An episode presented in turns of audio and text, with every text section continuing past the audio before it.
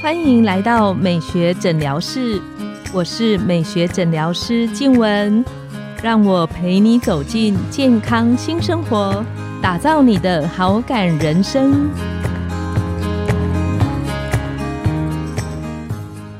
欢迎光临美学诊疗室，我是你的美学诊疗师静文，让我陪你练习好感人生，走进健康新生活。今天我们邀请到的来宾是整形外科陈怡杰医师。陈医师是前桃园长庚正颚手术中心的主任，也是台湾颅颜医学会的常务监事。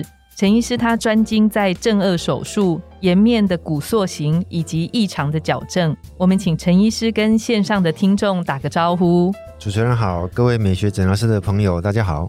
陈医师好。今天这一集呢，我们很开心，陈医师能够来跟我们聊聊。说，其实我们知道，整外医师他是一个相对比较精准、高压，然后要求比较规格很高、比较忙碌的一个生活。那陈医师可以聊聊当初您为什么会选择走整形外科这个部分？好，因为从小就喜欢画画或是做美劳，喜欢动手。例如说，小时候家里附近的工地，没事可能去捡一大堆木材，然后回来就自己锯，然后自己钉、自己锁螺丝等等等等之类的。小时候就会开始这样做，是。那所以从小就觉得自己是一个喜欢动手的个性，再加上说考试的时候成绩还可以，能够进到医学系，毕业当兵退伍之后就进了长庚医院的外科。那在长庚医院外科训练的时候，是所有的外科都需要去轮训。包括一般外科、脑神经外科、心脏外科等等等等之类的，在这当中当然也包括整形外科哈。那这个轮训呃需要三年的时间，在这三年是在这三年，我们把它称作大外科的训练。是那等于说，你如果接受这样的训练，基本上你到地区医院，所有的外科的患者理论上都要有能力可以处理。但是对我们来讲，医学中心它的分科更细，那我们需要在这三年当中，那找到自己的方向。在我选科的过程当中，有一件事情让我印象深刻。那他是在一九九六年，好像有一点久。一九九六年，对，这样好像透露我的年纪。有一位很有名的登山家叫高明和先生，他是台湾第一个成功攀登圣母峰的登山家。在那个时候，他成功登顶之后，那不幸遇到暴风雪，结果有很多人在那场暴风雪当中不幸罹难。后来我们。那一次的事件是圣峰的世纪山难，哈。那那时候那位高先生他在八千八百多公尺的高山，零下负六十度，哇！然后撑了一个晚上，到第二天被雪霸人发现，救下山，再送回台湾来。根据新闻上的描述，他被发现的时候，其实他的手跟脚都已经冻僵，那轻轻碰一下，手指脚趾就像玻璃一样断掉掉下来，哦，那包括其实鼻子也是。那后来就送到长庚医院，那由我们的老师魏福全医师，还有陈玉瑞院长，好，那由他们两位来处理。我当时看到他们利用整形外科重建的手术，然后做肢体还有鼻子的重建，那做的惟妙惟肖，给我留下非常深刻的印象哦。那通常也深深觉得受到吸引，所以这个事件之后，我就希望说能够进到整形外科的领域。然后可以学习更多的不同的手术，是，所以那个时候一九九六年，他这样透过整形手术，他可以把断掉的手指跟鼻子完整的接回去，然后维持它的功能性。基本上已经像手指跟脚趾是没办法取代的了哈。就是一般如果说是因为外伤失去手指，我不会用脚趾去把它接上去，等于牺牲你比较不重要的功能，然后来创造你比较重要的功能。但是那时候更吸引我的是说他的鼻子，我们的陈玉瑞老师，那他用他的前额的皮瓣，那做了一个惟妙惟肖的鼻子。我相信对一般人来讲，如果没有特别说，绝对不会感觉到这个鼻子是一个整形外科医师做出来的鼻子。好厉害！我想要特别请问，就是选择走整形外科的路上，有没有你觉得比较有挑战性或比较困难的时间？很幸运的进入长庚医院的整形外科。然后在这个训练当中，整形外科有几个大的项目了，包括显微手术、颅颜手术，包括唇腭裂啦，或者是说颜面的外伤骨折等等，还有烧烫伤，是还有美容手术。那这个训练加上外科训练，其实总共要六年的时间。六年训练结束之后，我到外伤科整形外科的外伤科这个组别，它主要负责是肢体外伤跟颜面外伤。那大家知道那时候的林口长庚医院，它是在高速公路交流道旁边，哦，所以它负责的几乎没有什么简单的 case，都是中南部很严重的外伤，然后送上来。好，那那时候担任这外伤科主治医师值班的时候，要负责就是说我送到急诊整形外科的 case，包括说断手断脚。所谓的断手断脚，是说车祸，或者是说工作的时候被机器压伤压断。是。那所谓压断，就是说他的肢体跟身体完全分离，所以没有血液循环。你要在一定的时间以内把血管接通，重新恢复他的血液循环，否则这个肢体就没办法挽救。很多时候是一个 case 还在急诊等待你的处理，下一个 case 又来了。那时候的值班状况基本上是。很难离开手术室，如果能够离开手术室，就是在去急诊的路上。那这样的日子过了非常多年，那等于是一个非常高压的一个生活啊。但是事后回想，在那个阶段也累积了非常多宝贵的经验。是哦，那像那样子的，您刚刚提到那个断掉的肢体的重接，所以它都需要透过显微手术去做血管的神经的重接合吗？是。举例来讲，我们常做的显微手术之一就是断指的缝接，断断指手指啊，断指手指。那手指的血管大概是一公里到一点五公里左右，当然要看你受伤的远近，越接近手指的末端，这个手指的血管越细嘛。加上有些案例是像小朋友更小，家里是饮料店哦，那可能父母疏忽，然后在那个饮料的封口机。在那边玩，然后封口机就把他的手指切断，这种手术的难度是更高了哈。当然，就是如果说能够成功的把这样子的断指接回的话，对我们的成就感也会更高，而且对病人的帮助其实也是非常大的。对，是。可以请陈医师聊一聊，就是在这么长的那个整形外科的行硕的过程，很想听陈医师聊聊，就是您从整外医师的角度里，您认为现在人很多人讲常常提到的美感。那个审美观在整外医生的眼中是什么？一开始有提到说为什么走整形外科，因为小时候常常画画，喜欢做美劳，自己觉得哎，对于美这个东西，好像比人家有更多一层的，要怎么讲呢？敏锐、敏锐，或者是说 独到的见解等等之类的。但是事后等到我接触整形外科越多，我发现其实不是这么一回事。举例来说，那时候在做颜面骨折，是那接触到很多手术完之后因为受伤啊颜面畸形的案例。我们有一个老师，我在这里要报给他，就是每次看他签名都觉得他的字很丑，但他做出来 case 就是特别漂亮。那我想他一定是掌握了某些颜面骨折重建或者手术的准则，那能够根据这个准则来做手术，结果自然就会好。嗯。以外伤来讲，其实最基本就是恢复手术前的样子。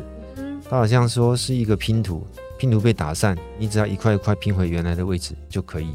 只是说有些时候这块拼图可能会有缺，有缺的时候你就很难说把每一块每一块它相对位置掌握的那么精准。那这个时候当然需要很丰富的经验，还有功力来判断。每一块骨头应该回到哪个部分去？嗯，特别是像外伤的 case，因为它那个一定会有一些缺损的部分。那我后来有机会接触到正颌手术，是那正颌手术跟外伤是不一样。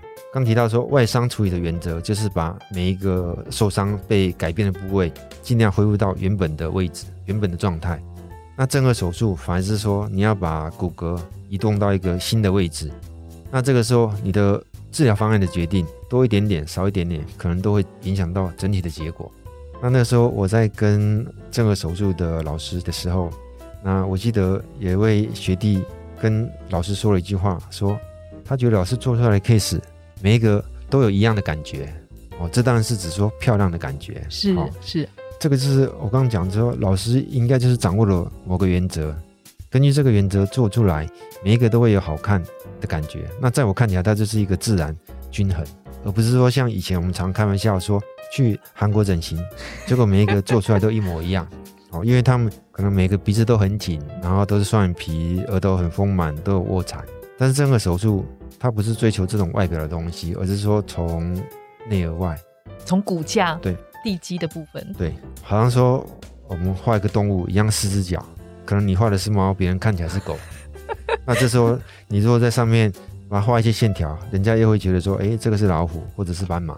但是你如果说从形态来讲，你能够很好的掌握不同动物的精髓的时候，即使你不需要加上斑点线条，人家也能够一眼就看出你画的是猫、是狗、是老虎 哦等等之类。是是。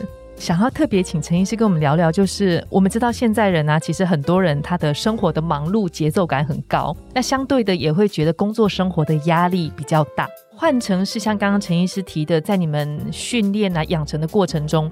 其实整外医生，特别是正二，或者是刚刚前面提到的外伤，它其实是长时间处在一个非常高压的状态。那可以请陈医师跟我们聊聊，你怎么在生活里去做一个平衡充饱电？有没有什么样的兴趣嗜好是帮助你在这一个过程当中，还可以维持身体跟心理健康的状态？相对于以前在长庚医院外伤科的时候，现在其实是轻松了很多了。那以前在长庚医院外伤科的时候，一个月要值六个班，这个值班几乎都是不能睡觉的，就是三四十个小时不能，二十四个小时都几乎在开刀。那第二天还要继续看诊、开刀等等之类哈。所以那时候理论上你值完班就是只有睡觉，再就是说你在值班的前一天，基本上也是尽量睡饱，一定的，不然再来开刀要开二十四小时。所以基本上也没有什么特别的说。解决压力的秘方或者是嗜好等等之类的哈，但是现在慢慢慢慢稍微轻松一些哈，那就会觉得以前那样的生活形态其实是太不健康哈。那所谓的压力其实它是一个精神层面的东西啊。那你要解除压力的话，基本上如果可以的话，就是完全忘掉，好不要理会。最简单当然就是睡觉嘛，哈，或是有些人他可能利用其他方式，可能小酌啦等等等等之类的哈，可能稍微麻醉自己，麻醉自己的大脑。但是我认为有另外一个方式了，就是说，你如果有机会很专心的，不要被打扰的做一件事情，你的大脑里面也完全不会给你的工作压力来源留给他任何的空间，这时候你就会有一个完全放松的一个心理状态。什么样的方式能够达到这种状态？我想可能每个人他有他自己的方法。举例来说，如果让你去走钢索。底下是十层楼高好了，我想任何人他一定马上忘记工作的疲倦感。对，哦，那有些我刚刚提到说，或许手术，所谓的手术就是说，如果能够在不值班、不会被急诊一直打扰的情况下，你可以专心的做自己的手术。对很多外科医生来讲，其实都是一个享受或者是放松的一个过程，因为这些东西就是我们原本的兴趣。但有些人他可能是选择说，例如说打手机游戏啦，比如说。打砖块，它需要很快的训练反应，这时候你大概也不会有很多其他的时间去思考说，呃，你工作上、生活上的这些压力等等之类的。所以对于每个人来讲，他解决压力的方式有很多种，那大家可以去想想说，什么样是最适合自己的方式。那这是指精神层面的东西。是。那身体上的话，就是说以前在值班很累的时候，其实也没有太多的时间空闲去做运动。那到后来，陈医师有这么好的爬山的技巧，然后还没有太多时间去做运动。陈医师是有名的爬山的那个传奇人物。是啊，但是因为爬山它通常是需要比较长的准备时间，那而且如果是比较远的行程，它也需要找到伙伴。嗯，因为在工作上不一定每个人他的这个假期都可以排在一起。是是，所以小山当然是。可以有空就爬哈，但是如果需要过夜两天三天甚至更长的行程的话，基本上就没办法说那么密集的去来参与。到后来我比较常做的运动之一是游泳哦，因为游泳是一个不会花掉太多时间，而且基本上你游泳完之后你就马上冲洗淋浴，等于又是干干净净的。那回到家里，甚至哎回到工作场所，嗯，对于时间不够的人来讲，其实。一个小时到两个小时，你就可以达到运动这样子的目的。有一段时间，我一个礼拜都会游泳两次到三次。那一直到疫情那个时候，因为公共场所管制的关系，那甚至游泳之后不能淋浴等等之类的，所以后来就比较少去了。那一段时间，在游泳池完全关闭之前，其实我都还是有正常去游泳，即使怀孕，是然后不能淋浴，我就跑回家。然后我很喜欢陈医师分享的，就是你刚刚说怎么从工作跟压力中去有一种释放的感觉，也许是投入另外一个让你专心的领域里面。我印象很深刻，有一阵子我开始游泳是那一阵子我心烦的事情比较多。那我发现游泳是非常好练习放松的机会，因为我三十几岁才开始学游泳。那你换不到气，觉得自己要沉下去的时候，很疲倦的时候，你其实只有想说要怎么样换气把它游完，你就不会有多出来的脑空间去心烦原本在烦心的事情。是，而且虽然说对于身体来讲，它是一个额外的付出，但是通常在游完泳之后，你的心理上都会觉得特别的放松。最后，我想要特别请问陈医师，就是陈医师的个性一定是属于一个比较追求完美、比较讲求很仔细、精准的一个性格。那我我知道有很多朋友也是有这样的性格，但是这样性格的人好像通常生活的压力感都比较重。关于这一方面，陈医师有没有可以给同样就是很追求完美的朋友一些你觉得对身体的平衡有帮助的建议？这可能就是人生的课题啊。比如说，有些人他可能对一些小事情大而化之，可能约会什么常常迟到，但是或许他就是可以做大事的一个人才，决定重要事情的大方向，哦，在很快时间做出正确的反应。那相对有些人，他可能就是很注意一些小事情的细节，那他适合担任的工作职务角色。可能就会不太一样，嗯哼。所以我想每个人如果说能够在他最适合的位置发挥他自己人格专长的特性，我想每个人就都可以过得很愉快，然后也是一个减少压力的一个方式啊。那最后，我想要用陈医师他自己在他的部落格里面分享的一段话来做总结。你说我们用心看待每一个细微的事情。用手术刀创造第二个人生，不担心达不到理想，只在乎没有办法超越自己去做，不只是我们想做的事，更是我们该做的事。非常谢谢陈医师来这一系列的分享，那带给我们跟线上的听众都有非常好的帮助。今天呢，我们的节目就来到了尾声，拥有好感人生就从今天开始。美学诊疗室欢迎再度光临，我们下次见，拜拜，拜拜。